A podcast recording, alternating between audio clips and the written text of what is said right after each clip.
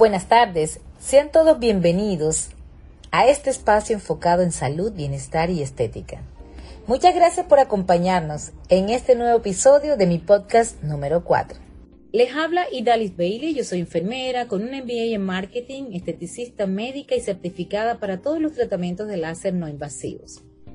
Soy experta en tratamientos de cuidado de piel y tratamientos de envejecimiento.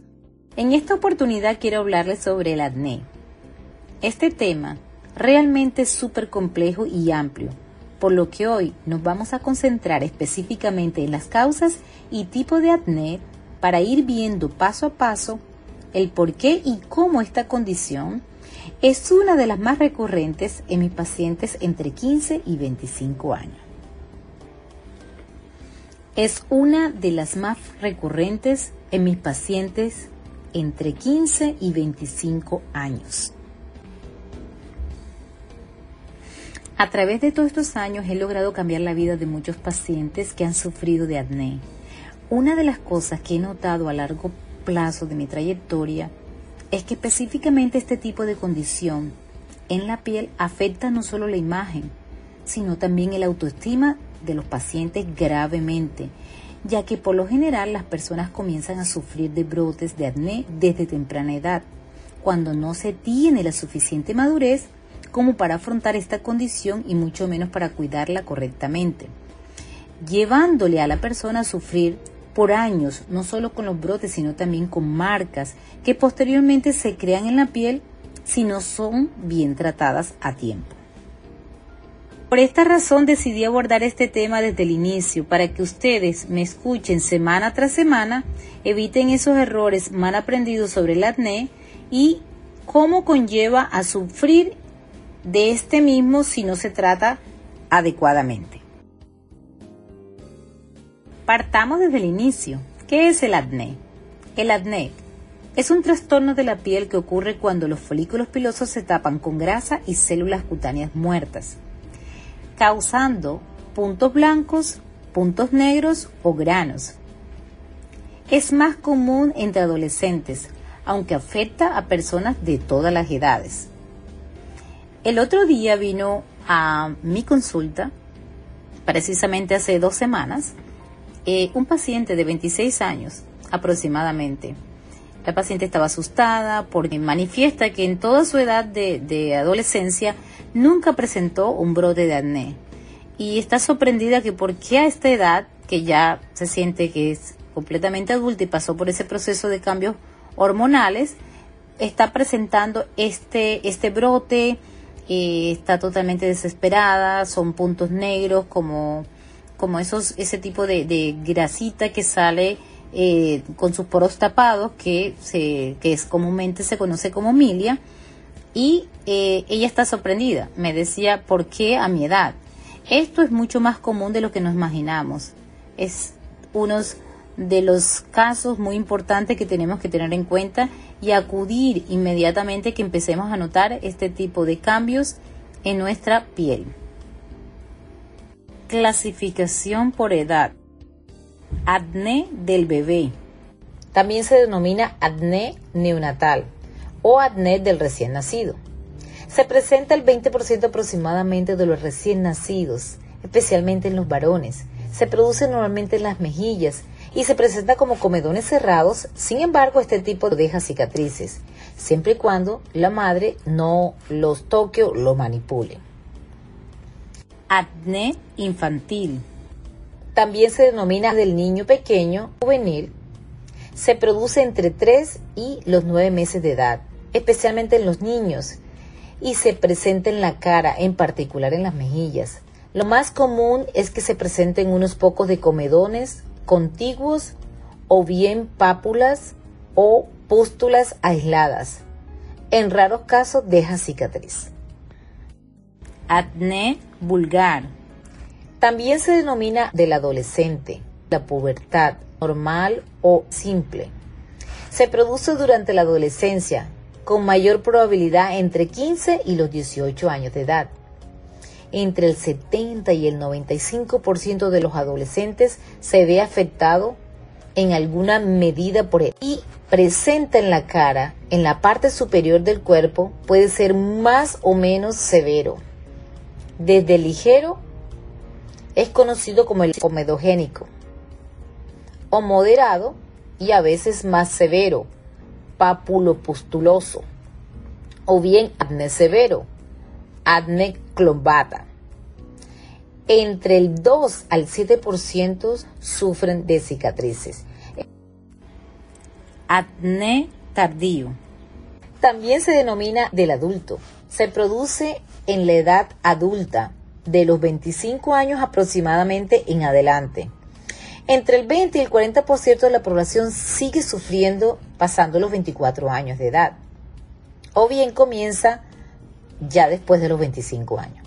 Es más común que se presenten las mujeres que los hombres, ya que empiezan a desencadenar problemas de estrés, problemas hormonales, cambio de ciclo menstrual que cuesta un poco el balance, una estabilidad, problemas del embarazo, la menopausia.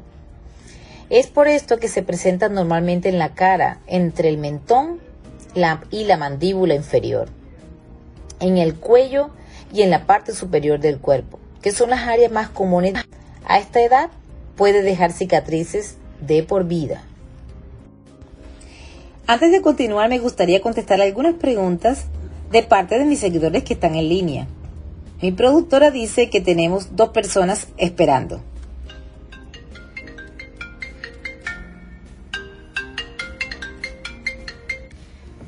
Hola Idalis, ¿cómo estás? Muchísimas gracias por, por este espacio, por siempre educarnos y responder todas nuestras preguntas.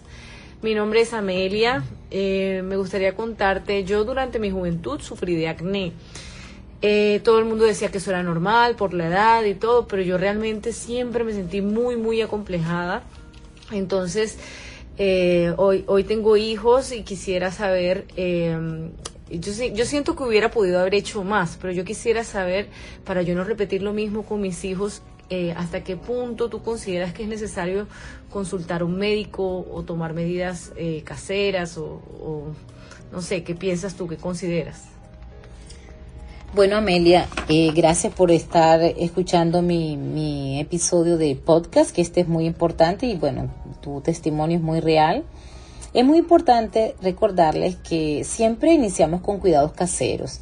Ante todo, mantener mucha higiene en casa todos sabemos que tiene que ver mucho con el exceso de grasa y a veces también con el contacto de la uña. Esta es la uña es la que trae mayor número de microorganismos hacia la piel y se infectan. Lo que yo les recomiendo primero los cuidados caseros, higiene, limpieza y usar productos de cuidados de piel. Si con esto inicialmente no ven un resultado, lo más recomendado es visitar a un médico primero para que el médico, si es necesario hacer una prescripción de acuerdo a la necesidad o a la condición del el doctor lo haga. Y posteriormente, en combinación con el doctor, hoy día eh, las esteticistas están muy bien preparadas y capacitadas para hacer un tratamiento en combinación con la parte médica, para hacer una extracción, para educar al paciente, para eh, guiarlos con unos productos adecuados y lo que sí les recomiendo a todos, eh, Amelia, si la pregunta es para vos y preocupada por tus hijos, es que siempre haya una rutina, que no paren, que esto debe ser constante para que puedan ver resultados. Esto, todos los tratamientos de piel son tratamientos muy tardíos, toma mucho tiempo, hay que tener mucha constancia, perseverancia y llevar una disciplina. Es súper importante. Muchísimas gracias, Idalis. Eh, de verdad que este, este tema es muy, muy importante y te felicito por tu programa porque realmente es algo que, que me afectó a mí y sé que afecta a muchísimas personas. Vamos a continuar con la segunda pregunta de nuestro invitado que está aquí en la audiencia.